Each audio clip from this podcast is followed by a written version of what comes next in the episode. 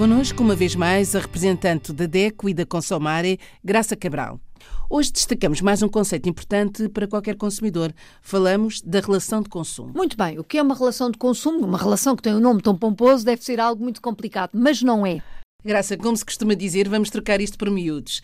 Como é que podemos definir o que é uma relação de consumo? A relação de consumo é a relação que se estabelece entre o consumidor, e falámos uh, no última, portanto, última vez sobre o que é o consumidor, a relação que se estabelece entre quem compra um bem ou um serviço e a entidade coletiva que nos vende esse produto ou que nos vai prestar o serviço. Como é que podemos exemplificar? Eu, Graça, preciso de comprar um frigorífico.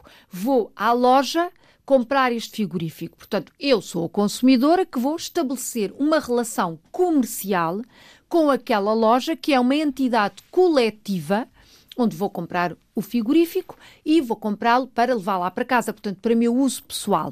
É importante haver aqui esta referência de uso pessoal. Porquê? Porque se eu for comprar, se eu for também uma loja, e vamos imaginar que eu tenho um hotel, por exemplo, e quero comprar o frigorífico para a cozinha do meu hotel. Estou a fazer esta compra para a minha profissão.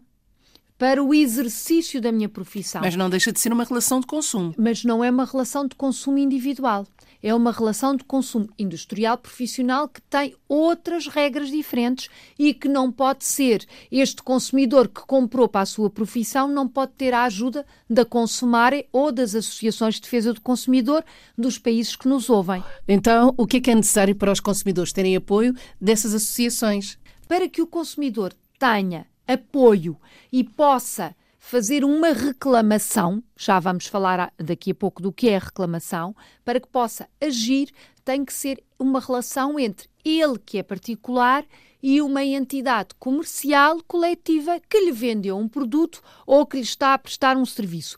Quando vamos ao hospital, ao centro de saúde, ao posto médico, para fazer um tratamento ou para ter uma consulta, enfim, para uma urgência médica, este ato é uma relação de consumo, porque vamos ser atendidos por uma entidade coletiva, embora seja o médico ou a médica ou a enfermeira, mas por trás está o hospital ou o centro de saúde, de saúde que nos vai prestar este serviço. Esta é uma relação de consumo.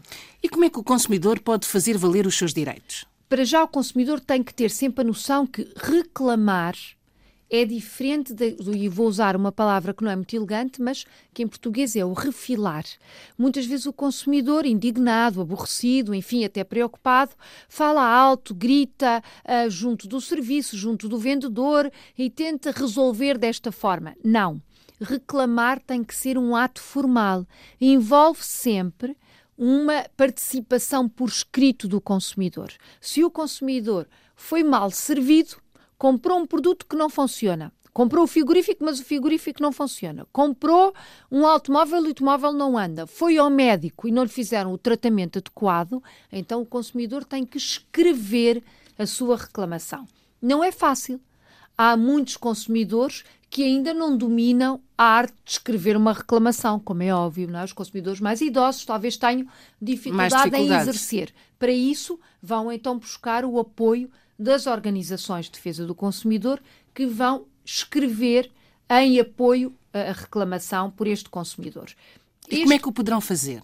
Contactar pessoalmente ou telefonicamente Uh, no site da Consumare, quem tiver acesso à internet pode ver todas as moradas. Quem não tem acesso terá que perguntar junto da Câmara, por exemplo, da sua região, junto de, enfim, de alguma autoridade policial, onde é que funciona a Associação de Defesa do Consumidor, onde é que funciona um serviço de atendimento ao consumidor.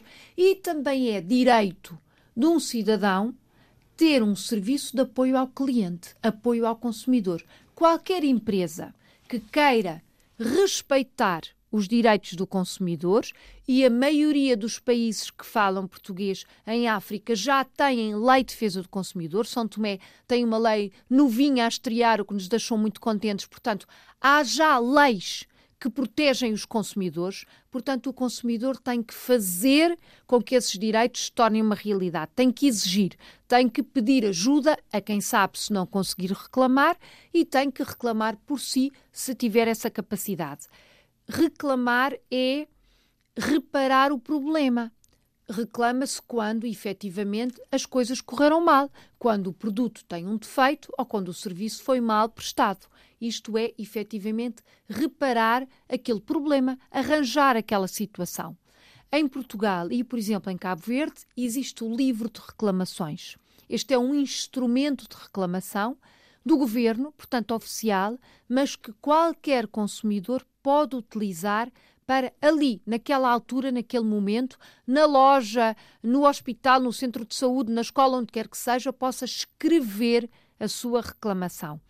Há sítios onde o livro uh, de reclamações é obrigatório, por exemplo, na área hoteleira em Cabo Verde é obrigatório, em Portugal é em toda a região, em todos os serviços, mas este ato de escrever, de reclamar por escrito, é efetivamente o primeiro passo para todos os consumidores em qualquer ponto uh, que nos estejam a ouvir. Vão obter uma resposta. Vão obter uma resposta. Se não obtiverem, o caso está ainda mais uh, complicado. A resposta é a obrigação da empresa. A resposta é a obrigação de quem presta o serviço ou de quem vende o bem. E a resposta até pode ser: não, o senhor não tem razão. E depois vamos ver o que é que a lei diz. Se o consumidor reclamou diretamente, a resposta vem para si. Se o consumidor utilizou o apoio de uma associação, então a resposta irá para a associação e isto chama-se mediação jurídica do conflito de consumo. Portanto, temos uma relação de consumo, quando a relação corre mal, temos um conflito e a reclamação segue para a mediação, que é resolver fora do tribunal este conflito. Não podemos esquecer um aspecto importante. Para que tudo isto aconteça, é preciso que haja o respeito pelos direitos do consumidor. Sem o respeito pelos direitos do consumidor, não se resolve nada. Portanto, se quem nos estiver a ouvir tiver um negócio de venda de produtos ou de prestação de serviços, o próprio comerciante, vendedor, prestador de serviços tem de ter informação sobre as regras de atender o consumidor. Estamos certos que saber mais sobre o consumo é importante tanto para nós consumidores, para aqueles que estão do outro lado e que são as empresas e as entidades coletivas. Saber mais é prestar um melhor serviço, é ter clientes satisfeitos. Toda a gente quer ter um cliente satisfeito para o seu negócio, Todos é? ganham. Todos ganham. Olhe por si. Um novo espaço dedicado aos direitos do consumidor em África e em Portugal. Coloque as suas dúvidas enviando o e-mail para o correio eletrónico olheporsi.rtp.pt e ouça as respostas na RDP África à segunda-feira, depois da uma da tarde. Olhe por si. Uma parceria RDP África, Associação DECO, com Isabel Flora e Graça Cabral. Para a semana. Para a semana vamos continuar a falar de consumo, agora de vendas com descontos, com redução de preço. Vale a pena comprar com redução de preço? É o que vamos ver para a semana.